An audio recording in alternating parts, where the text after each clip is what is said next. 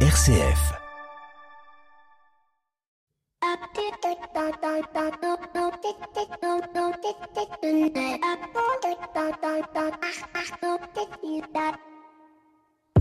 Bonjour à toutes et à tous. La semaine dernière, je vous pourfendais la notion de tech et de ceux et de celles qui créent des startups pour pouvoir mieux les revendre et se faire un max d'argent avec des solutions qui n'en sont pas vraiment, sinon celles de rendre plus riches ceux et celles qui les créent. Cependant, au fil des pages LinkedIn que j'ai pu scroller tout au long de la semaine Vivatech, eh bien, je me suis aperçu tout de même qu'il y avait au cœur de ce salon des entreprises qui tentaient de faire le bien et de le faire bien. Je pense tout particulièrement à ces startups dont on parle finalement assez peu, qui sont celles de la biotech, souvent reléguées au fond d'un labo d'université et qui pourtant œuvrent tous les jours à améliorer la santé du monde entier. Il y a quelques temps, j'interviewais dans le cadre d'un podcast que je vous invite d'ailleurs à l'écouter, qui s'appelle le podcast solidaire, le premier podcast qui rapporte quand on l'écoute, un chercheur de l'université du Mans qui travaillait sur comment réduire la quantité d'énergie nécessaire pour produire de l'hydrogène. Ce qui me fait aussi penser à cette société que nous avons reçue dans l'éco des solutions, Life, qui souhaite euh, développer de l'hydrogène vert grâce aux énergies renouvelables. Bien évidemment, quand on parle de tech, quand on parle de nature, je ne peux m'empêcher aussi de penser au biomimétisme et à tous celles et à toutes ceux qui observent la nature et qui arrivent à en déterminer des principes qu'ils vont pouvoir mettre en œuvre pour créer de nouvelles technologies au service de l'humanité. Vous l'aurez compris, la tech pour la tech, c'est pas vraiment mon truc, mais la tech pour faire le bien et permettre à la France de devenir peut-être la terre et le leader des green licornes, c'est mon objectif. La question reste posée, le deviendra-t-elle? Bienvenue dans l'écho des solutions. L'écho des solutions. Patrick Longchamp. Voilà, bonjour à toutes et à tous. Très très heureux de vous retrouver dans l'écho des solutions en ce samedi midi. J'espère que vous vous portez toutes et tous très bien. Avec euh, une petite pensée euh, pour tous nos amis euh, agriculteurs, viticulteurs, pour tous ceux qui ont des entreprises qui ont été impactées par les intempéries de cette semaine. On a une grosse pensée pour vous et on espère que vous allez pouvoir vous relever. On fera peut-être une émission d'ailleurs sur la question de la résilience avec nos amis d'envie de résilience à la rentrée prochaine. Mais cette semaine, j'ai envie de vous inviter, après qu'on ait parlé euh, la, semaine dernière euh, des, des, métaux rares, de cet impact, euh, j'ai envie de dire cette face cachée des énergies vertes, et eh bien moi j'ai envie de, de vous faire découvrir la question du biomimétisme. On l'a évoqué à plusieurs, plusieurs fois dans, dans l'écho des solutions, mais j'ai envie de revenir sur cette question-là de comment en observant la nature, eh bien on est aussi capable de faire euh, évoluer la technologie, comment on est capable d'innover. Ce sera le dossier de l'éco des solutions d'ici euh, quelques minutes. Nos 7 minutes pour changer le monde, eh bien quelqu'un que j'ai déjà reçu et que j'aime vraiment énormément, c'est Franck Zal pour sa solution biomimétique Emarina et euh, c'est une de nos green tech licornes de, de, de France et on reverra avec lui ce qu'est Emarina, comment il l'a créé, pourquoi, comment. Euh, on retrouvera aussi nos, différents chroniqueurs euh, dans l'écho des solutions, Pierre Collignon, Maxime Dupont, et puis euh, on ouvre comme toutes les semaines avec notre invité écho de cette semaine. Vous le connaissez peut-être pas, mais il travaille pour le réseau RCF. Il s'agit de Laurent Petit, il est le responsable des sécurités, des systèmes de sécurité et d'information du réseau RCF. On le retrouve tout de suite. Il est notre invité écho de cette semaine. Il nous donne quelques bons conseils sécures pour pouvoir partir en vacances la tête au repos. L'invité écho, Patrick Longchamp. Et on est avec Laurent Petit. Bonjour Laurent. Bonjour Patrick. Alors je rappelle que vous êtes le responsable de la sécurité informatique du réseau RCF. Alors je rassure nos auditeurs, le réseau RCF va bien, quoique il est parfois attaqué. Ceci étant, euh, si on vous reçoit aujourd'hui, euh, Laurent, c'est pour évoquer une question finalement assez simple et peut-être que l'on se pose assez peu, et c'est même plusieurs questions d'ailleurs que l'on peut se poser ensemble. C'est qu'est-ce qu'on fait? Comment on peut sécuriser On peut faire de la cybersécurité quand on part en vacances, puisque ce profil les d'été. Euh, Laurent Petit, euh, revenons sur la nécessité d'abord euh, de, réfléchir à la question de la cybersécurité, tant sur le plan personnel que sur le plan professionnel aussi. Hein. Oui, complètement. Surtout qu'aujourd'hui, avec les ordinateurs portables, avec les téléphones portables, en fait, on peut avoir un recouvrement de l'aspect personnel et de l'aspect professionnel. Et donc, il faut faire attention à ces éléments-là. Et la période de vacances, qui est une période généralement plutôt personnelle, en fait, peut avoir des impacts sur l'environnement professionnel. Alors justement, qu'est-ce qu'il faut faire avant de partir? Quelles sont les bonnes pratiques à mettre en œuvre pour déjà sécuriser ses vacances avant de partir? Alors avant de partir, euh, on peut déjà s'assurer que son matériel ou ses matériels euh, sont, sont à jour. Donc on va simplement vérifier que son téléphone a la dernière version d'iOS ou que a la dernière version d'Android, que son ordinateur a été correctement euh, mis à jour par soit par les équipes techniques, soit par la personne dont, qui en est le propriétaire. on va déjà donc s'assurer que ces éléments-là sont, sont présents en fait pour limiter les risques sur les sur les équipements. ensuite, on va faire une sauvegarde de ces équipements-là parce qu'on n'est pas à l'abri d'une perte ou, d'un vol. Euh, il y avait une statistique euh, en, 2013 qui disait qu'à Charles de Gaulle, donc l'aéroport parisien, il y avait quatre ordinateurs qui étaient volés par heure à peu près. Donc on, est attentif. Il y a beaucoup de, on sait que les périodes de vacances sont des périodes qui peuvent être propices au vol dans les aéroports ou dans les ou dans les gares. Donc on, va faire attention à cette à cet élément-là. Et euh, la, dernière chose, c'est que si un ordinateur est, est volé, en fait, on va pouvoir éventuellement accéder le voleur va pouvoir accéder à des données qui peuvent être présentes dessus. Et donc, pour essayer de mmh. sécuriser un maximum les choses, on va essayer de mettre en place de l'authentification forte dès que c'est possible. C'est-à-dire qu'en gros, quand quelqu'un va essayer de se connecter avec le login et le mot de passe de votre compte utilisateur, et eh ben, il y aura une deuxième demande qui sera faite, un deuxième critère de sécurité qui s'appliquera et qui permettra d'éviter ce, problème-là. Alors euh, justement, euh, si on se fait voler son ordinateur, est-ce qu'il y a un moyen à distance de, préserver ces données, à défaut de les préserver, de bloquer l'accès, euh, puisque comme on a fait une sauvegarde, comme vous venez de le dire, Laurent, on, a la sauvegarde chez soi, mais finalement de bloquer l'accès à, l'ensemble des données, peut-être même de repérer, donner des pistes à, la police? Alors, il y a des solutions qui peuvent qui peuvent exister. En amont de cela, si on chiffre euh, l'ordinateur ou le téléphone, en fait, on est au moins certain que les données ne sont pas être extraites. C'est excessivement compliqué, ça demandera beaucoup de puissance de calcul à l'attaquant, donc on est à peu près certain de ce côté-là. Ensuite, euh, c'est pas tout à fait natif. En fait, il faut rajouter des fonctions en plus et les services entreprises, services informatiques des entreprises peuvent avoir des outils de ce type-là pour pouvoir mmh. facilement prendre la main à distance et ce qu'on appelle un swipe en informatique, euh, donc de détruire les données qui sont présentes à partir du moment où l'ordinateur ou le téléphone pourrait être présent. Et puis ensuite, euh, sur les cas plus particuliers des téléphones, que ce soit chez euh, Microsoft, chez euh, Apple ou chez, Android, on a la capacité en fait aujourd'hui de traquer, de savoir où est posé le téléphone Maintenant, euh, la plupart des temps, euh, ça donne pas forcément grand chose, mais au moins on sait à peu près où il se situe. On sait à peu près où il se situe. Alors, quand on est, quand on est, là, là, on est sur l'avant, mais quand, quand on mm. part en vacances, quelles sont les, les bonnes, euh, les bonnes pratiques à avoir?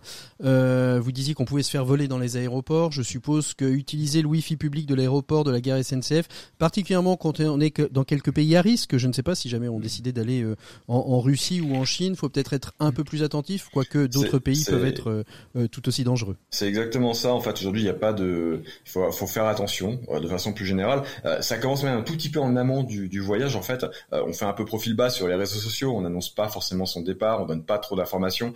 je vois passer souvent des photos sur Instagram de gens qui photographient leur titre de transport. on évite de faire ça parce que ça peut être détourné, par exemple. Ça peut donner de l'information.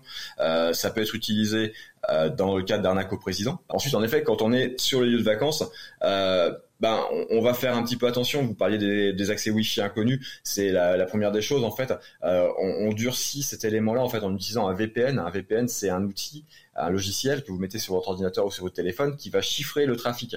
Ce qui fait que euh, si jamais il y avait quelqu'un qui essayait de détourner le réseau Wi-Fi sur lequel vous êtes connecté, ben pareil, ça sera compliqué pour récupérer les informations. Il va falloir qu'il enregistre ses communications, il va falloir que derrière il ait une grande puissance de calcul pour réussir à trouver les éléments, et ça va être très déceptif pour lui. Mhm. Donc euh, l'idée en fait c'est de ne pas donner envie d'être euh, d'être attaqué. Et, mais il y a plein d'autres éléments tout bêtes. Hein. Par exemple, euh, les euh, vous êtes dans une gare, vous êtes dans un dans un aéroport, vous n'utilisez pas un câble que vous trouvez pour recharger votre téléphone parce que les câbles aujourd'hui informatiques peuvent être détournés et peuvent être utilisés pour c'est-à-dire que c'est ce qu'en fait on peut passer, on, fait, on peut faire passer de la donnée au travers d'un câble qui, euh, euh, de manière lambda, pourrait servir à, à, recharger un, un, téléphone ou un ordinateur. On peut extraire de la donnée avec à partir d'un câble comme ça. En fait, euh, c'est pas compliqué, ça coûte une cinquantaine d'euros sur les sur les marketplaces. Et donc voilà, c'est quelque chose qui qui est qui est assez connu. Il faut juste faire, faut bien faire attention à ces éléments-là. Euh, Aujourd'hui, très clairement, c'est de minimiser en fait ce, ce, ce, sa prise de risque et donc voilà de faire attention à, à ce que l'on fait. C'est se renseigner vraiment. Vous êtes dans un hôtel, bah, renseignez-vous quel est l'hôtel, quel est le nom du réseau Wi-Fi, comment est-ce qu'il est mis en place. Euh, vérifiez peut-être aussi avec votre équipe, euh, avec votre équipe technique. Vous parliez par exemple de, de trajets, de voyages dans des pays mmh. euh, un peu compliqués.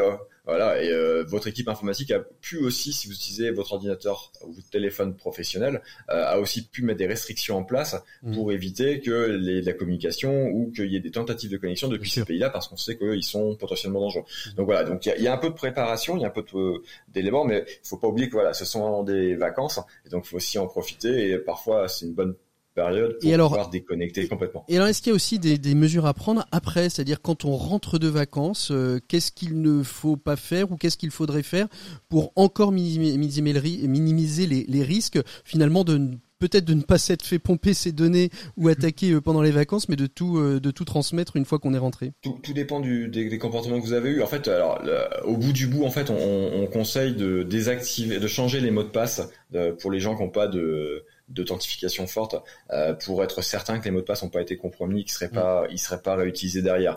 Euh, pareil, on parle aussi de tout ce qui est, euh, vous savez, les, les, petits cadeaux que vous pouvez recevoir, des clés USB, des choses comme ça. Euh, on, les jette. On déconseille de, voilà, on déconseille de les utiliser parce que il peut y avoir en fait des, euh, des éléments, en tout cas, si on veut les utiliser, on les fait passer d'abord par les équipes techniques qui vont s'assurer qu'elles sont propres, qu'il n'y ait pas de choses cachées dessus, et comme ça, on est, on est à peu près, à peu près certain du truc.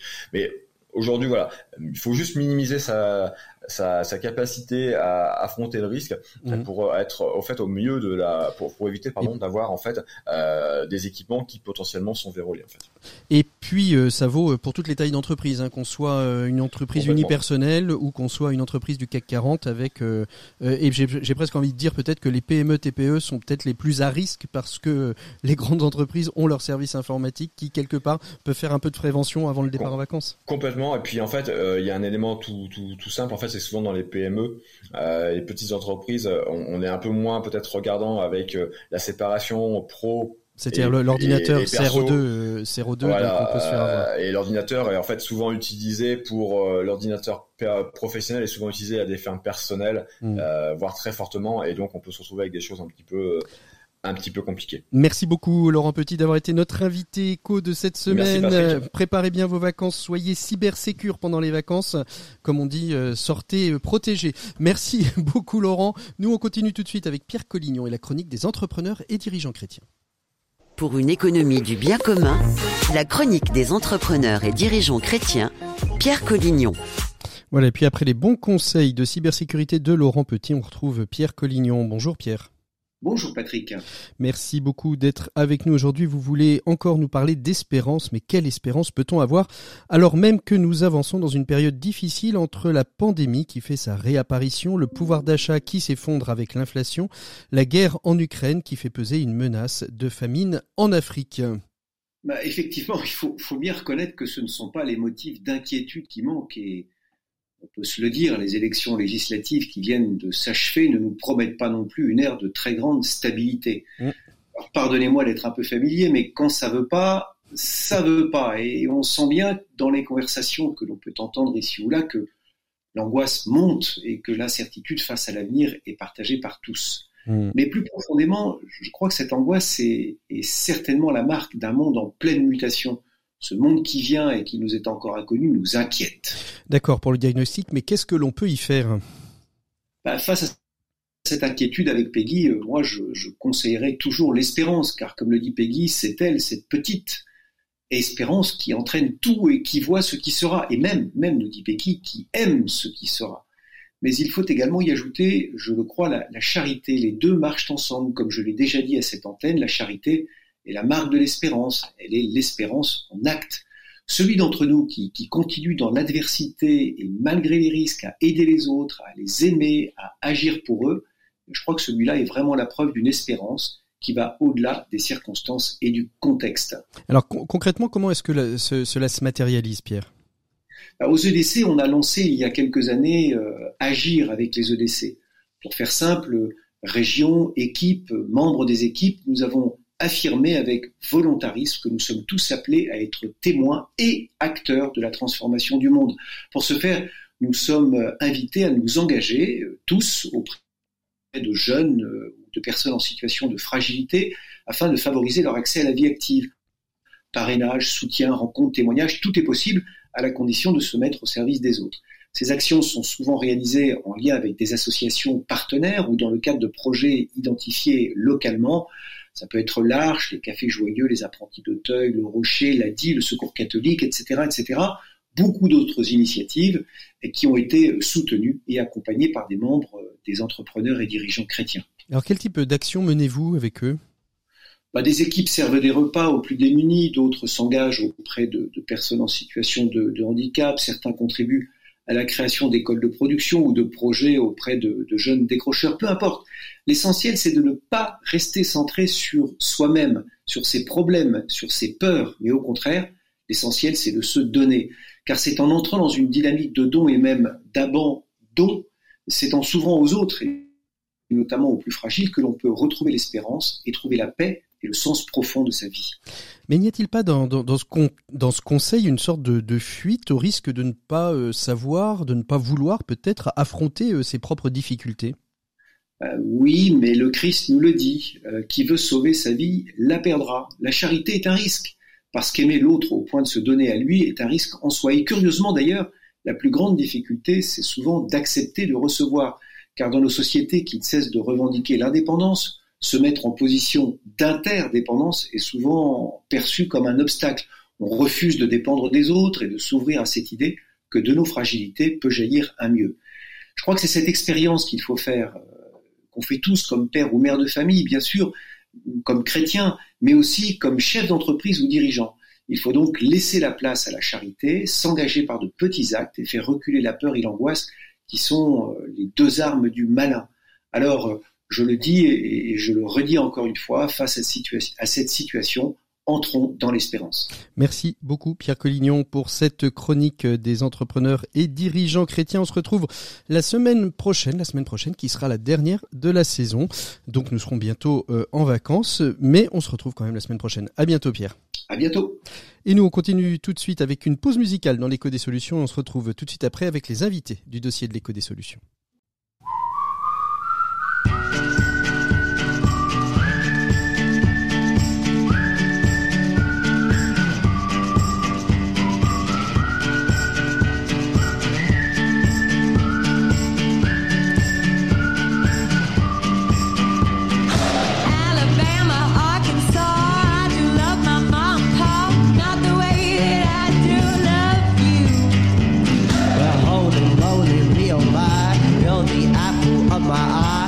girl I never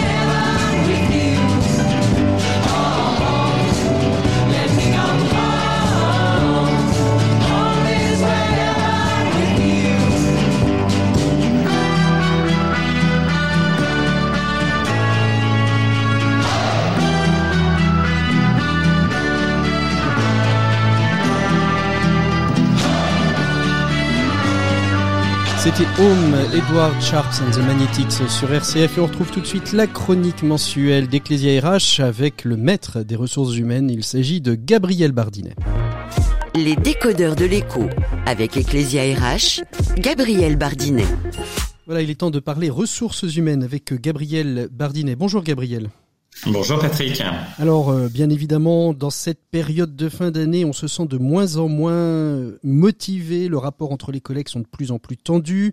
Alors il y a un remède, le team building avec la quasi-disparition des mesures sanitaires et le retour des beaux jours, les initiatives de team building explosent dans les entreprises, mais de quoi parle-t-on exactement Gabriel? Qu'est-ce que l'on appelle le team building? Alors ça consiste assez simplement à créer des expériences communes dans l'objectif d'approfondir, resserrer les liens entre les membres, d'une même équipe. C'est souvent des moments assez informels, reposant sur du travail d'équipe et de la collaboration dans un cadre extérieur de l'entreprise. Concrètement, par, quoi ça peut se, traduire, Gabriel? C'est un moyen de se découvrir sous un autre jour, d'amener les salariés à se connaître d'une autre manière que le Michel de la compta ou Samantha du digital, au travers d'activités légèrement décalées, de défis sportifs, d'ateliers artistiques ou de challenges collectifs qui permettent aux équipes de développer des compétences comme la communication, la résolution de problèmes ou la gestion des conflits. Les team building sont donc l'occasion pour une équipe de mieux se connaître et d'ouvrir des espaces de dialogue. Euh, des dialogues, qu'est-ce que vous entendez exactement par des dialogues? Ben, par exemple, suite à une activité, l'animateur va aider chacun à relire la manière dont il s'est impliqué dans l'activité. J'ai été dans la coopération où ai-je voulu me mettre en avant et prendre en main mon équipe, imposer ma vision? Le premier intérêt du team building est de faciliter une prise de recul et nous donner envie de vivre autrement en équipe. On voit de plus en plus émerger des, team building euh, qui sont dits solidaires. Qu'est-ce que ça veut dire? Quel est le principe?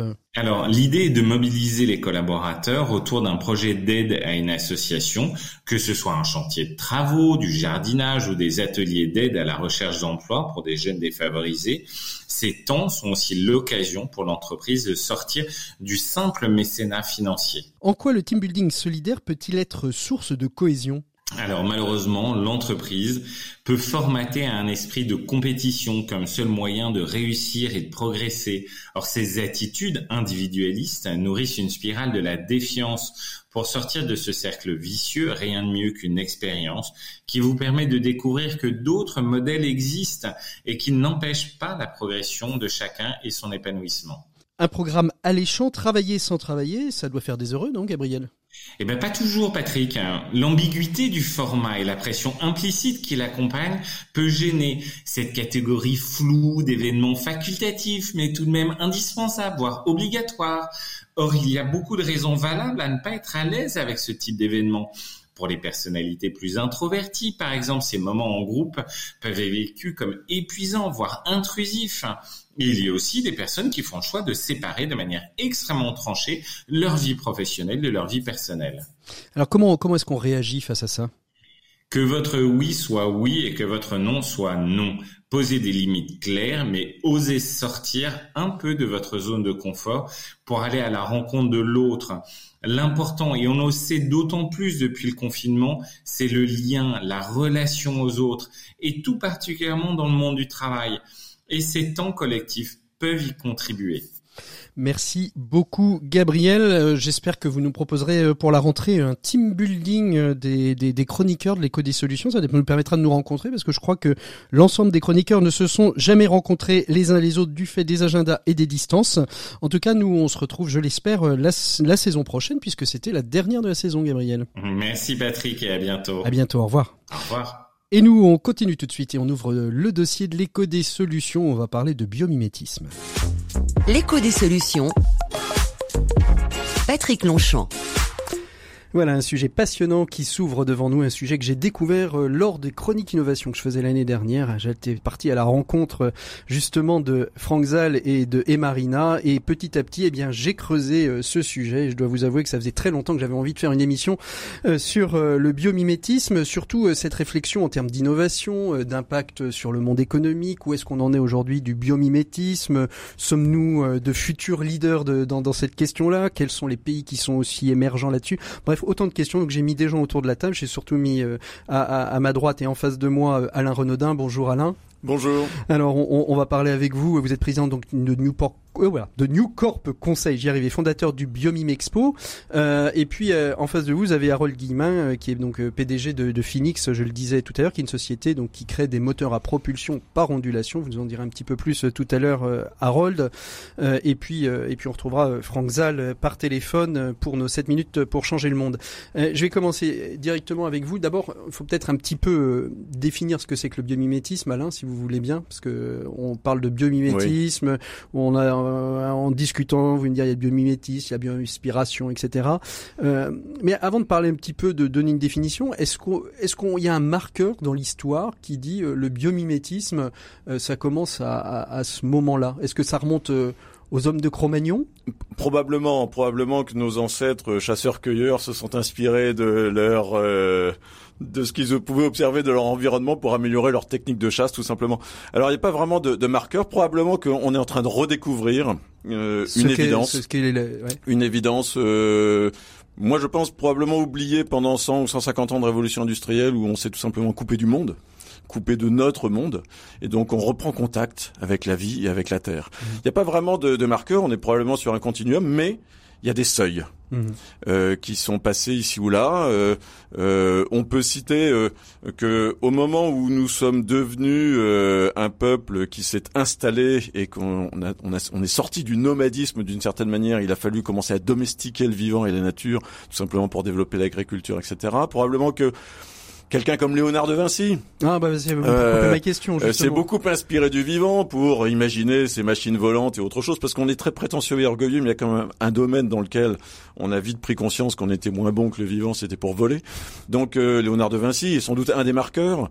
Et puis après, euh, euh l'arrivée de, de, de, gens comme euh, Brundtland avec le rapport sur le développement durable, et ensuite Janine Benius, la fameuse américaine biologiste, qui en 1997 a sorti le livre qui a euh, euh, popularisé, on pourrait dire démocratisé le biomimétisme, en expliquant pourquoi on pouvait faire de l'innovation technologique à partir euh, en s'inspirant du vivant. du vivant Et puis euh, euh, derrière, on a il y a cinq ans créé en France un réseau qui s'appelle Cebios. il y a quatre ans, j'ai pris l'initiative de lancer Biomime Expo. Donc il y a des jalons comme ça, il y a des qui, accélérateurs. Qui marquent, qui marquent un petit peu. Alors quel, en, discutant, hein, vous me disiez, il y a le biomimétisme, il y a la bio-inspiration. C'est pas tout à fait la même chose. Donc si on devait donner une définition du biomimétisme, quelle serait-elle, Alain? L'idée de, de de, base assez facile à comprendre, qui est assez préconsciente d'ailleurs en chacun de nous, c'est que euh, la nature est géniale et fait beaucoup de choses, pour pas dire tout, mieux que nous. Donc l'idée du biomimétisme, c'est de s'inspirer du vivant pour améliorer ce que nous, pauvres humains, euh, essayons de faire euh, dans nos développements produits, dans nos modes d'organisation, tout simplement dans les éléments qui font que euh, on veut créer de la croissance et du, et du développement. Donc s'inspirer du vivant. Pourquoi il y a une petite subtilité entre la bio-inspiration et le biomimétisme Tout simplement parce que on est souvent dans un continuum. On peut s'inspirer du vivant mhm. de multiples façons de manière parfois même allégorique sur la façon dont des communautés d'insectes se s'auto-organise elle-même pour développer des modèles managériaux par exemple. Et puis on, peut s'en inspirer beaucoup plus techniquement parlant pour développer une nanostructure de surface inspirée euh, de la coloration structurale d'une aile bleue de papillon morpho. Donc là on est dans du biomimétisme. Est-ce que ça veut dire qu'aujourd'hui tout, tout, tout ce qui se passe dans la nature pourrait être adapté dans des technologie euh, euh, Est-ce que, par exemple, le, le, on pourrait imaginer une technologie euh, comme le caméléon qui pourrait finalement créer une sorte de, de zone d'invisibilité parce qu'on prendrait les couleurs de l'espace sur lequel on est? Est-ce que tout est tout est imaginable de la nature à la technologie? Sur le papier, tout est imaginable probablement. Dans la réalité, tout n'est pas forcément bon à copier. Euh, D'abord parce que dans le vivant, il y a euh, parfois de l'esclavage, par exemple. Hein. Vous avez euh, certains arbres qui ont domestiqué et qui ont rendu esclaves des colonies de fourmis pour les protéger de certains prédateurs, comme des girafes qui vont venir manger des feuilles d'acacia, etc. Donc tout n'est pas forcément bon à copier. Et puis je pense qu'il y a quelques comportements dans des communautés d'insectes qui nous feraient pas forcément très plaisir si mhm. on les, on les applique à nous-mêmes. Et puis euh, c'est pas parce que c'est bio-inspiré que c'est nécessairement vertueux. Euh, vous pouvez avoir des technologies euh, inspirées du vivant qui, du point de vue technique, du point de vue de la valeur ajoutée produite sont intéressantes, mais enfin euh, produire des armes de destruction massive inspirées de tel ou tel procédé du vivant, c'est pas forcément bon ni pour nous ni pour l'environnement. Donc il faut savoir parfois un peu raison garder. Maintenant, le, le principe c'est que on connaît encore très peu le vivant. On a mhm. l'impression de tout savoir, ce qui est totalement faux. Euh, et donc avec le développement, de notre cerveau, donc voilà. Euh, et donc avec le développement des connaissances scientifiques, euh, en connaissant de mieux en mieux le vivant, on est de plus en plus capable d'en tirer des leçons. Et le, le principe même du biométisme, c'est qu'au point de départ, nous, l'Homo sapiens sapiens, qui avons euh, nos pauvres 150 000 ans par rapport à 3,8 milliards d'années d'antériorité de la vie sur Terre, la première posture à avoir, c'est celle de l'humilité, de l'écoute, du respect, de l'amour pour cette nature qui nous entoure, et euh, petit à petit, en la connaissant mieux, voir comment elle peut nous inspirer des solutions. Alors entre bio-inspiration et biométisme, parfois il il s'agit pas de coller euh, au vivant et de copier le vivant. On sera toujours moins bon que, que le vivant. Donc on peut s'en inspirer de manière euh, un peu conceptuelle, où on peut aller le mimer de manière un peu plus technique, comme euh, Phoenix et, Harold va, vont, vont, vous l'expliquer. Oui. Euh, et donc là, on est plus dans du biomimétisme. Alors, on, on verra un petit peu comment euh, ce secteur évolue en France. Vous l'avez un petit peu fédéré, Alain, avec le Biomime Expo, qui là deux fois en, en, début d'année va, va réunir les différents acteurs du, du monde du biomimétisme. je ne sais pas si c'est en France, mais en tout cas une grande partie de, de, de ces acteurs qui sont aujourd'hui les leaders dans, dans le monde de, de, de, cette prise en compte du biomimétisme, à la fois en termes de recherche, mais aussi en termes de, de réflexion, d'industrialisation, de développement euh, de l'innovation dans le domaine euh, euh, commercial, économique, industriel Alors pour faire court, vous avez euh, deux, trois zones géographiques et notamment deux, trois pays qui sont clairement positionnés là-dessus, et, et, vous allez voir que la France est peut-être un tout petit peu en retard, mais comme d'habitude, on s'est assez rapidement rattrapé notre retard. Euh, les Américains, les Allemands, les Japonais, les Français, on va dire, les Américains ont cette force qu'ont les Américains de d'avoir le sens de l'entrepreneuriat et, et, du bon sens et du pragmatisme, même s'ils sont très critiquables sur les aspects environnementaux, euh, ils savent euh, ils quand, euh, encore regarder la nature. Ils savent euh, comment y trouver un intérêt. Euh, et puis j'ai cité Janine Benius qui en 1997 a réussi à, à, démocratiser ça et à fédérer un, un, un réseau. Il se trouve qu'elle est biologiste mais aussi entrepreneur et donc comme tout bonne américaine, elle a aussi développé un réseau de consultants pour pour développer tout ça. Donc les Américains et encore aujourd'hui, euh, nous chez New Corp, on fait beaucoup de veille et d'analyse de tendance. Et, et, et, toutes les semaines, on voit des applications. C'est une des grandes une des grandes nouveautés dans le biométisme, c'est que on est de plus en plus en train de passer du fondamental à l'applicatif. Et toutes les semaines, on voit des applications. Euh, et bien souvent, elles viennent des États-Unis. Vous avez des gros euh, unités, des grosses unités de recherche auprès des universités américaines. Donc les Américains euh, sont, sont forts et encore assez leaders là-dessus. L'Allemagne en Europe est le pays fort du biométisme, malheureusement une fois de plus. Euh, tout simplement parce que depuis 15 ou 20 ans, ils se sont extraordinairement structurés entre la filière académique de recherche et le tissu euh, industriel. Vous savez que contrairement peut-être à nous, le dialogue entre la recherche fondamentale et l'industrie est, peut-être un peu plus facile euh, en Allemagne. on a des petits soucis culturels là-dessus. C'est ça. On, est, en archipel, comme je le disais. Un, hein, petit peu.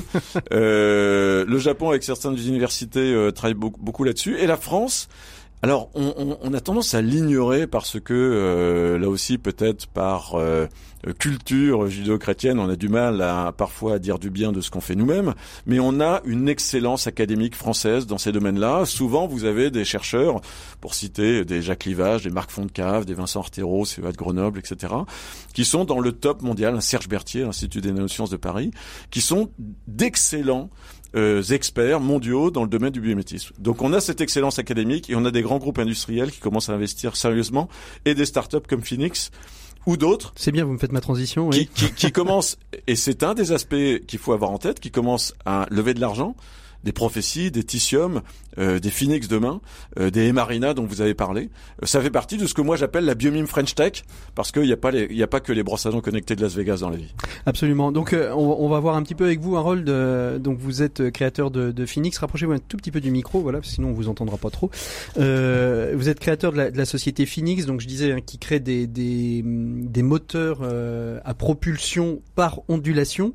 Tout à fait, Patrick. En, regardant euh, simplement, en fait, euh, peut-être euh, comment les, les poissons avancent. Ils avancent pas avec des hélices, les poissons. Ils avancent vraiment en, en propulsant, en ondulant de, de, la queue arrière. Hein. L'espadon, ce qu'il faut savoir, c'est que l'espadon va à 110 km heure dans l'eau sans hélice. Nous, on s'est inspiré de, de, la nature pour justement faire un moteur de bateau à nageoire. Alors, ma, ma première question, euh, Harold, c'est comment vous êtes tombé dans le dans le biomimétisme? Comment est-ce que vous avez euh, vous avez pris à un moment donné euh, Est-ce que c'est l'envie de faire un nouveau mode de propulsion qui vous a envoyé observer la nature, ou c'est l'observation de la nature qui vous a envoyé vers la création de, de ces moteurs très spécifiques? En fait, j'ai rencontré un inventeur génial des arts et métiers. Ah, qui, je retrouve tout. Voilà, qui, qui a trouvé le moyen de remplacer l'hélice par une membrane qui ondule comme une nageoire de poisson et qui permet une, une économie d'énergie. Cette technologie a été développée dans les pompes industrielles. Mhm. J'ai moi-même travaillé à, ses côtés pendant euh, cinq ans. Et aujourd'hui, depuis euh, cette année, je l'adapte aux moteurs de bateau. Propulser des bateaux autrement qu'avec une hélice en utilisant finalement une, une nageoire. Mhm. Donc ça c'est un, un, travail de, de, longue haleine, on le verra avec avec Emarina, mais ils ont mis 20 ans de recherche et développement et de recherche fondamentale. Vous le disiez Alain, la recherche fondamentale commence à arriver maintenant sur le domaine industriel et, et commercial. Euh, c'est combien de, de temps de, de réflexion et de et de recherche avant d'en arriver à un produit qui aujourd'hui est, est, vendable et adaptable sur les bateaux?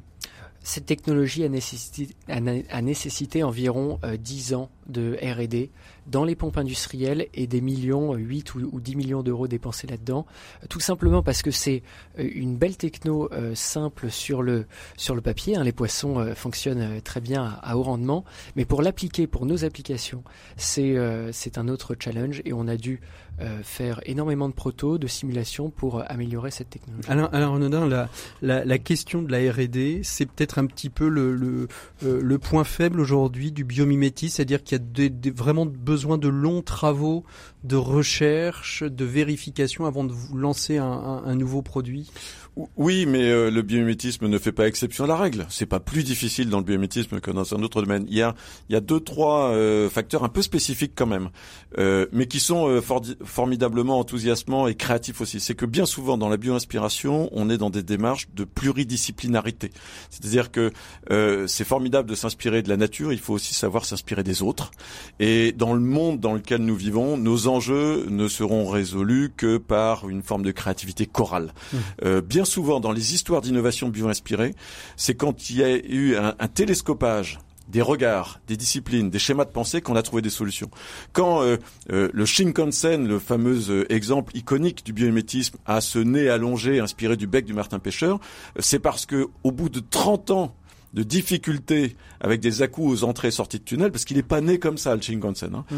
Euh, pendant 30 ans, ils ont eu des difficultés, et un jour, un ingénieur est arrivé, lui-même ornithologue, et c'est parce qu'il était ornithologue qu'il a pensé à un modèle dans le vivant qui était champion du monde pour résoudre leurs problèmes, le martin pêcheur. Mmh. Est-ce que, est que, ça veut dire aussi qu'on sort un petit peu, on, on présente un, souvent, on l'a vu dans, dans, une de nos dernières émissions de l'année la, dernière, euh, sur euh, comment la mer et les océans, on pouvait euh, les rendre plus propres. On a vu euh, certains de, de, de, vos confrères euh, avec le, le, fameux cargo à voile. Hein. Est-ce que aujourd'hui cette solution d'ondulation va permettre peut-être aussi de moins utiliser, voire de ne plus du tout utiliser de carburant sur des bateaux qui aujourd'hui de gros tonnage utilisent énormément de pétrole et polluent, on l'a vu, plus plus de plus que des voitures dans une seule ville en, une journée. Oui, c'est l'objectif. Hein. Cette technologie à, haut rendement, euh, on, vise évidemment des, des, marchés de grande puissance pour euh, permettre à ces gros tankers de moins consommer, d'être plus économiquement euh, viable et en même temps de, euh, bien sûr, moins, moins, moins polluer. Alors le biomimétisme, on le disait avec Alain un petit peu hors antenne, hein, les pouvoirs publics, c'est pas vraiment, c'est pas vraiment leur fort que de financer de la, de la recherche. Ils s'y intéressent, mais ils n'ont pas l'argent. c'est comme on disait, on, a des idées, mais on n'a pas de pétrole. comment est-ce que on, on, convainc des investisseurs? Comment on arrive à, à, à prendre un, un, sujet qui peut paraître, allez, qui peut faire sourire en disant j'ai regardé un petit peu les poissons et maintenant je vous, je vous, propose un moteur euh, qui va euh, euh, qui va avancer grâce à une nageoire de poisson. Comment on arrive à séduire les investisseurs sur ces sujets-là? Comment on va les chercher? Eh bien, c'est euh, très simple. Euh, on va les chercher notamment à travers euh, le réseau biomimétique, le réseau de nos écoles, le réseau de nos, de nos laboratoires. On leur montre par des POC, hein, des proof of concept, que l'on peut faire des moteurs de bateaux de petite puissance et que l'on pourra monter en plus grande puissance. On réalise des simulations. Tout ça avec ces ces, euh, ces points techniques, on peut les appuyer avec des intérêts marchés, évidemment, où là, on a euh, des discussions avec euh, des grands chantiers qui sont intéressés par euh, faire, proposer à, leur, à leurs clients des annexes euh, safe, 100% électriques. Donc il faut ces deux aspects-là, technique euh, et euh, intérêt marché. Aujourd'hui, euh, le, le, on en est à l'état du prototype hein, pour les bateaux. Vous avez pu déjà un peu aborder le monde du nautisme, le monde du, de, la construction navale pour leur proposer. Quel est leur regard? Ils sont souriants ou ils sont intéressés? Aujourd'hui, il sourit. c'est à nous de transformer le prototype euh, sur euh, notre paillasse en un vrai moteur 5 chevaux et plus tard de proposer des, des moteurs euh, plus importants. Plus importants et plus puissants. Oui, vous, allez, c'est à l'horizon de combien de temps avant de commencer à pouvoir euh, proposer ça de manière euh, concrète à, aller à, des, des, constructeurs navals tels que Beneteau ou autres affréteurs? Oui, nous pensons que l'année prochaine, on se lancera dans la conception d'un moteur de 100 chevaux. Donc c'est un moteur assez important pour pousser des, des voiliers déjà sympathiques et des, et des bons bateaux à moteur. Euh, donc euh, commencer pourquoi pas des, des discussions B2B euh, l'année prochaine avec eux, c'est hmm. Aujourd'hui des besoins, il y a besoin de lever un peu d'argent pour continuer le projet? Tout à fait, oui. C'est combien Vous l'estimez à combien? Alors on clôture à la fin du mois notre première levée de fonds de 250 000, 300 000 euros. Euh, c'est principalement des business angels et, des, et un fonds d'amorçage qui... et vous en fondrez combien de fois plus? Aujourd'hui, il nous faudrait, disons, je pense il faudrait un programme d'un million d'euros pour qu'on puisse réellement. voilà mettre au point ce moteur 100 euh, chevaux et, et, permettre de toucher une beaucoup plus grande partie du, du marché. Peut-être qu'il y a des investisseurs derrière euh, le poste d'RCF qui seront ravis de, de, vous aider. On trouvera toutes les infos sur euh, phoenix.fr, hein, c'est ça Voilà, phoenixmotors.fr. F-I-N-X. Euh, Alain, il y a deux, deux petites questions avant de, avant de conclure euh, rapidement. premièrement, quels sont les types d'entreprises qui peuvent se lancer dans le biomimétisme? Là, on l'a vu, c'est des startups, mais liées à des labos de recherche d'une école d'ingénieurs qui, qui est centrale. Est-ce qu'aujourd'hui, une petite TPE, PME peut se lancer dans une réflexion sur le biomimétisme? Pour innover bah, C'est euh, probablement une des questions à se poser si on veut faire de l'innovation et notamment de l'innovation de rupture. Euh, Peut-être que des gens euh, sourient sur l'innovation d'Harold sur Phoenix parce que justement c'est de la rupture. Donc au départ la rupture fait rire et sourire et puis ensuite on la regrette quand on, quand on l'a pas suivi. et c'est vrai que la bio-inspiration prenant le, le, le, le, vivant comme modèle parfois peut être perçue comme une approche un peu poétique ou naïve. Moi je trouve que c'est très vertueux d'être naïf et poétique aujourd'hui. Vous êtes, vous êtes poète Harold? Un peu. il faut l'être. Euh, il faut l'être. C'est vrai que le, le biomimétisme parle aussi à notre âme, euh, parle aussi à notre regard d'enfant. C'est une, euh, c'est une œuvre de redécouverte. Euh, où on reprend une posture qui doit être la nôtre face face au vivant. la nature a souvent été perçue comme divine. Alors, comment, euh, euh, on, la on la on la retrouve euh, parfois un peu mystique à travers la bio-inspiration parce que c'est c'est prodigieux la façon dont le vivant s'organise. Concrètement, un, un, un, Donc, un chef d'entreprise d'une PME, comment eh ben, s'il a envie de se lancer, il fait quoi il, il, se tourne vers qui S'il a envie de, de se dire tiens, je pourrais peut-être innover dans mon domaine par le... mais je sais pas comment. Il faut qu'il se documente. Il faut qu'il se documente. Il faut qu'il vienne à Biomim Expo le 22 octobre à la Villette. Il faut qu'il rencontre des entrepreneurs comme Harold ou d'autres un peu plus expérimentés qui ont déjà fait leurs preuves, comme Lucas Verret, comme Christophe Bancel, etc. Franck Zal que vous avez interviewé. Euh, il faut, au départ, le biomimétisme est, extrêmement séduisant, et puis quand on creuse un peu le sujet, on se rend compte que c'est pas si facile. Mhm. Donc il faut travailler, il faut se documenter, il faut lire beaucoup de choses, et à un moment donné, quand on veut faire de l'innovation, il faut se dire, mais comment est-ce que je peux faire proposer autre chose que ce qui est proposé aujourd'hui sur le marché? Et une des questions qu'on peut se poser, c'est comment la nature ferait à ma place? Mhm. C'est ça, c'est ça, c'est ça le point de départ en fait. C'est comment la nature ferait à ma place. Ça peut être le point de départ. Après, vous avez, pour caricaturer, deux, deux façons de faire. Soit vous êtes Georges de Mestral et vous revenez d'une balade en forêt en 1942 avec une fleur de bardane qui est accrochée sur le pelage de votre chien et vous inventez le velcro. D'accord Donc vous, vous, êtes un chercheur fou, euh, un peu inventeur vous, vous découvrez quelque chose qui vous interpelle et vous en tirez une application.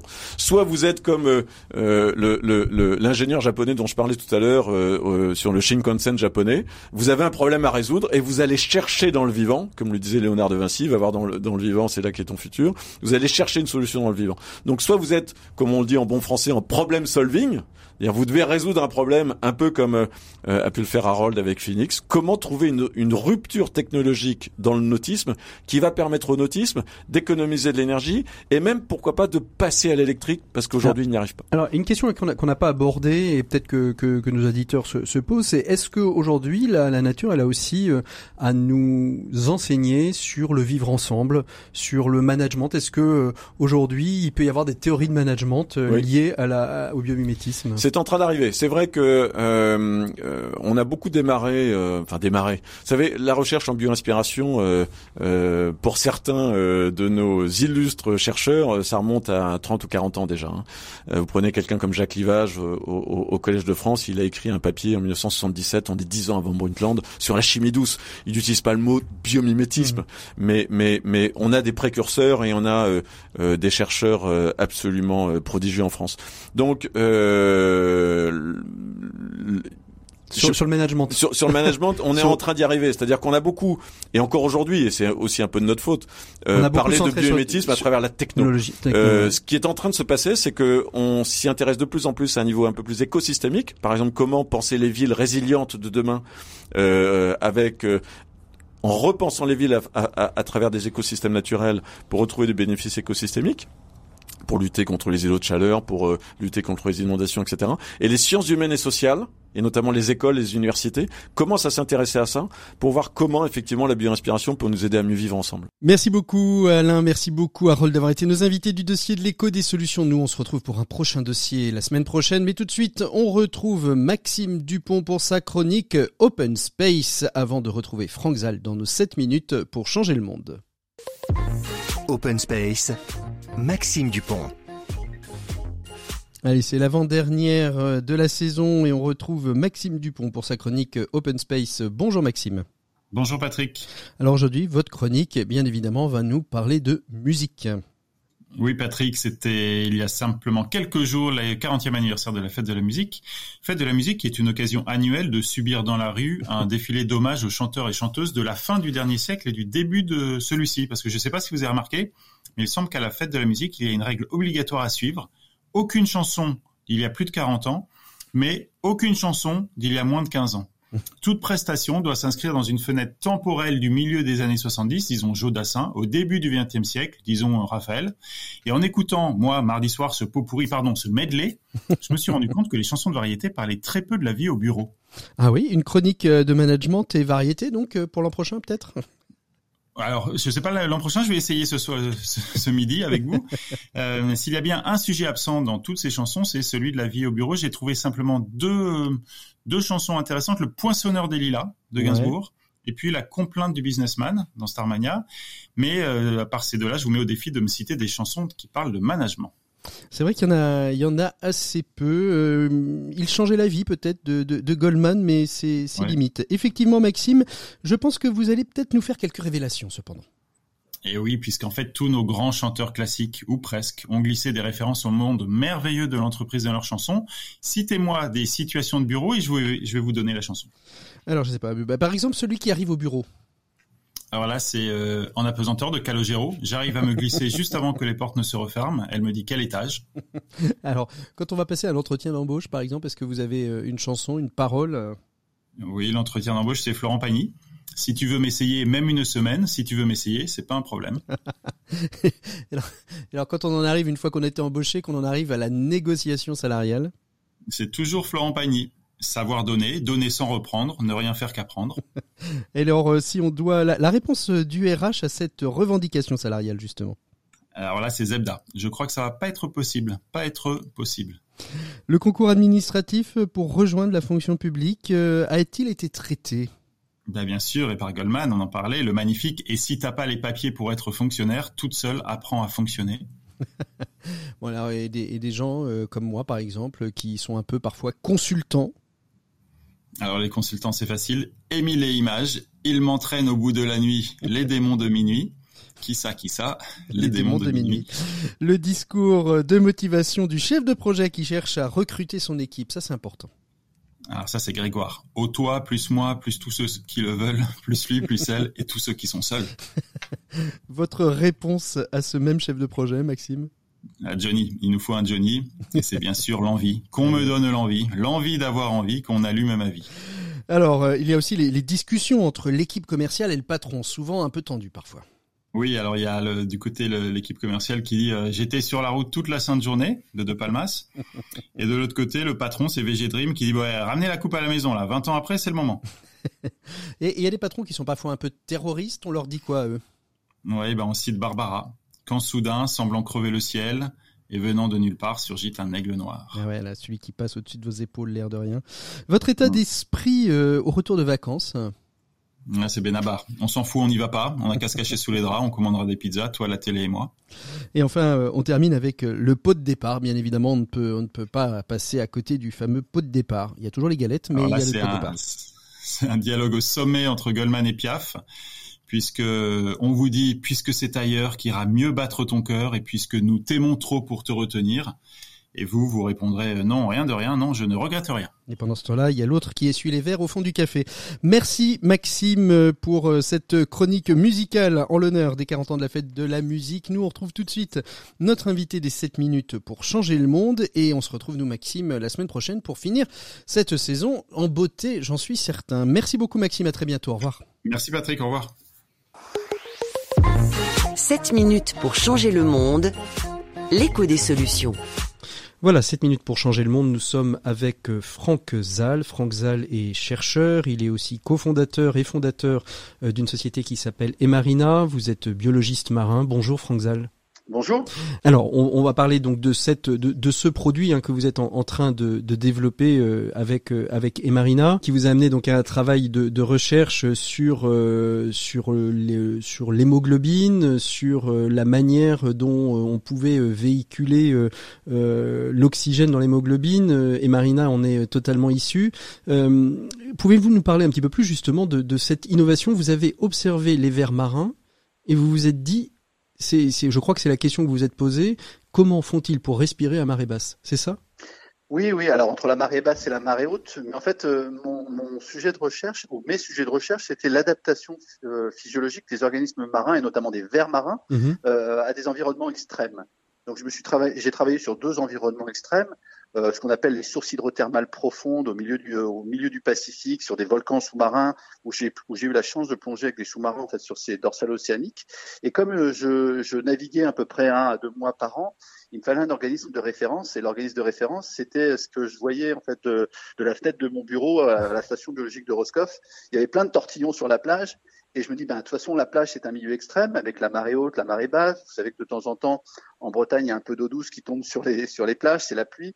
Et donc, en fait, il y avait en fait plein de questions sur comment c'est possible à un organisme de vivre entre la marée haute et la marée basse. Et donc, c'était au, démarrage uniquement ça. C'était une question de recherche fondamentale. Mm-hmm basique. Et d'ailleurs, on me disait, mais les gens du CNRS n'ont pas autre chose à faire que s'intéresser à la respiration d'un ver marin sur la plage. Donc, vous voyez, c'était vraiment cette approche de recherche fondamentale qui m'a conduit à cette innovation. On tease depuis le début, on n'a toujours pas dit à nos auditeurs quelle est votre découverte. Votre découverte, c'est la, la, suivante, et vous l'avez un petit peu révélé euh, à l'instant.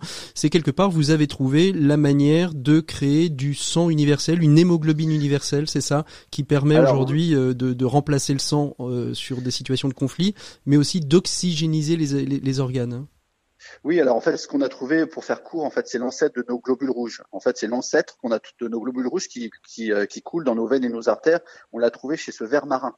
Et donc finalement, à partir de ça, euh, on a découvert quelque chose qui est, je dirais, au centre de la vie, c'est-à-dire oxygéné, différents niveaux du vivant, que ce soit de la cellule, de l'organe, de l'organisme, mhm. euh, etc., des tissus. Donc en fait, on a décliné cette découverte en différentes applications, mais qui sont aujourd'hui des ruptures technologiques, des ruptures totales en fait dans la médecine. Alors quelles sont justement ces, ces, ces, ces diverses applications? Si j'ai bien compris, il y en a trois ou quatre, c'est ça? Alors, il y en a trois ou quatre qui sont aujourd'hui développés. Euh, il y en a une quinzaine qui sont en cours de développement aussi autour de cette, euh, cette technologie, puisque finalement, cette technologie, c'est une plateforme technologique. Et donc, on peut répondre quasiment à toutes les demandes quand on parle d'ischémie, donc les problèmes de circulation sanguine, d'anémie, manque de globules rouges, on peut répondre à toutes ces problématiques avec cette molécule. Donc aujourd'hui, on va parler de la greffe d'organes, c'est-à-dire qu'on a développé un produit qui s'appelle Hemo de Life, mhm. qui permet de conserver euh, les organes dans un état physiologique extrêmement proche, comme s'ils étaient connectés en fait encore au donneur, et donc avec des temps de conservation beaucoup plus longs, et surtout on apporte des organes en extrêmement bonne qualité au niveau des chirurgiens. Et donc, ce qui permet de, de, limiter euh, les, les, rejets de greffe, mais aussi de diminuer le temps d'hospitalisation. Alors, c'est exactement ça. C'est-à-dire que si on prend 100 donneurs aujourd'hui, donc sur, et on va parler des reins, si on prend 100 donneurs et qu'on collecte les greffons, 50 greffons vont avoir un problème. Donc, sur les 50 greffons qui vont avoir un problème, 20 on va pas les greffer parce qu'on n'a pas le temps. Vous savez, la greffe, c'est une source contre, euh, c'est une, course contre, la montre. contre la montre. Un cœur, c'est 4 heures, un foie, c'est 6 heures, comme un poumon. Donc voilà, donc 20, on va pas pouvoir les greffer.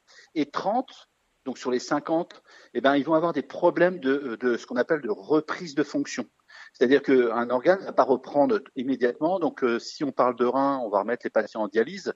Et donc, ça, un organe qui souffre va avoir une durée de vie beaucoup plus courte chez le receveur qu'un organe en, plein, en, bonne santé. Et donc, aujourd'hui, il y a un problème sur 50% des greffons euh, qui sont disponibles à la greffe. Alors les deux autres, je vois le temps qui passe. Quelles sont les, les, les autres applications très très rapidement, Franck Zal alors, alors rapidement, les autres applications, c'est la cicatrisation, permettre en fait, euh, donc on a greffé nos molécules dans des matrices qui permettent d'augmenter la vitesse de cicatrisation de plaies en fait qu'on appelle de plaies hypoxiques. Donc c'est ce qu'on va trouver chez les personnes qui souffrent de diabète, des artérites des membres inférieurs, des personnes qui souffrent de drépanocytose. C'est d'accélérer la vitesse de cicatrisation. Aujourd'hui, on enregistre une amputation toutes les 30 secondes liée à ce type de plaie. Donc bien évidemment, le but ultime, c'est d'éviter ces amputations. On développe également ce produit pour tout ce qui est pathologie de type ischémie, donc la drépanocytose, maladie euh, génétique qui touche principalement les populations d'origine africaine, et l'AVC, l'accident vasculaire cérébral, et l'ischémie cardiaque, qui sont des problèmes ischémiques, en fait, où il va y avoir un problème de circulation sanguine et cette molécule, elle est 40 fois plus oxygénante, 250 fois plus petite qu'un globule rouge, et elle peut passer même dans ces zones où la circulation est réduite. Est-ce que vous vous êtes posé la question, c'est peut-être plus euh, philosophique hein, ce que je vais vous poser, euh, Pierre et Marie Curie se sont posé la question euh, il y a, quand ils ont découvert le radium de savoir s'ils en déposaient un brevet ou s'ils le laissaient en open source comme on dirait aujourd'hui. Est-ce que vous vous êtes posé cette question de se dire finalement ça doit être notre nos travaux de recherche, ça doit être quelque chose qui doit être accessible à tous, on dépose pas de brevet, finalement on fait pas de commerce dessus? Alors c'est extrêmement intéressant, j'ai déjà eu une question comme ça qui m'avait été posée il y a quelque temps. Aujourd'hui, c'est pas possible. Pour la simple et bonne raison, c'est que vous vous pouvez pas financer en fait une innovation comme celle-là sans, sans financement, sans fonds. Et donc euh, vous allez trouver des investisseurs et les investisseurs, qu'est-ce qu'ils veulent pour De la rentabilité. bah, en tout cas, ils veulent un retour sur investissement. Donc à un moment donné, si une technologie qui n'est pas protégée, vous n'allez pas trouver d'investisseurs parce qu'en en fait, il y aura pas de retour sur investissement. Après, on aurait pu dire ben, cette technologie, c'était c'était à l'État de la prendre. C'est-à-dire en disant, on a trouvé quelque chose, ben, c'est l'État qui monte un laboratoire autour de tout ça. Nous, on n'a pas eu ça sur notre chemin. Donc, on a fait comme tout le monde, c'est-à-dire qu'on a protégé nos innovations et on les a un peu monnayées vis-à-vis des investisseurs euh, qui nous ont fait confiance et qui nous ont permis de développer l'ensemble de cette technologie, simplement. Et, pour vous, en France, la, recherche, euh, la France est en, avance plutôt dans ce terrain de recherche que, que l'on appelle communément aujourd'hui le biomimétisme ou euh, au contraire elle a encore à développer largement euh, euh, ce pendant de la recherche? Non, elle a encore à développer cependant de la recherche. J'étais en fait récemment en fait à une conférence avec des personnes de Sybios et donc on a posé dans la salle, c'était en fait des personnes qui faisaient en fait principalement de la de la physique, des ondes, etc. Et on a posé la question, a posé la question pour savoir en fait demander est-ce qu'il y a des personnes dans cette salle qui ont déjà travaillé avec des biologistes? Sur 200 personnes, il y avait peut-être trois personnes qui ont travaillé en fait avec des biologistes. Et donc ça pose bien en fait la question de, de, de, de en fait de l'évangélisation en fait encore de cette science qui est très présente en fait aux États-Unis et qui euh, qui est de plus en plus présente en fait sur notre territoire, euh, mais pas assez à mon sens. Et ça devrait être en fait un, une façon de travailler, d'enseigner en fait dans les universités, parce que la multidisciplinarité en commençant par regarder la nature, c'est vraiment une source d'innovation majeure. Merci beaucoup euh, Franck Zal. Nous on va clore cette émission, bien évidemment, comme euh, toutes les semaines, à la fin des 7 minutes pour changer le monde. Eh bien, nous nous quittons pour mieux nous retrouver la semaine prochaine. Ce sera la dernière de la saison et nous irons faire un petit tour du côté du tourisme éthique et responsable. Faut-il voyager loin? Faut-il voyager près? Si on veut voyager loin, quelles sont les bonnes solutions à mettre en œuvre pour voyager de manière éco-responsable Si on voyage près, comment s'organisent les territoires pour vous proposer des territoires territoire qui soit éco-responsable. C'est ce qu'on va voir avec nos invités. D'ici là, portez-vous bien. Vous pouvez nous retrouver sur l'ensemble des plateformes de podcast et sur rcf.fr. Je vous souhaite un très très bon week-end à l'écoute des programmes de RCF. Et pour ceux qui ne nous écoutent pas sur RCF, un très bonne écoute de l'ensemble de nos podcasts tout simplement. Allez, à très bientôt. Au revoir.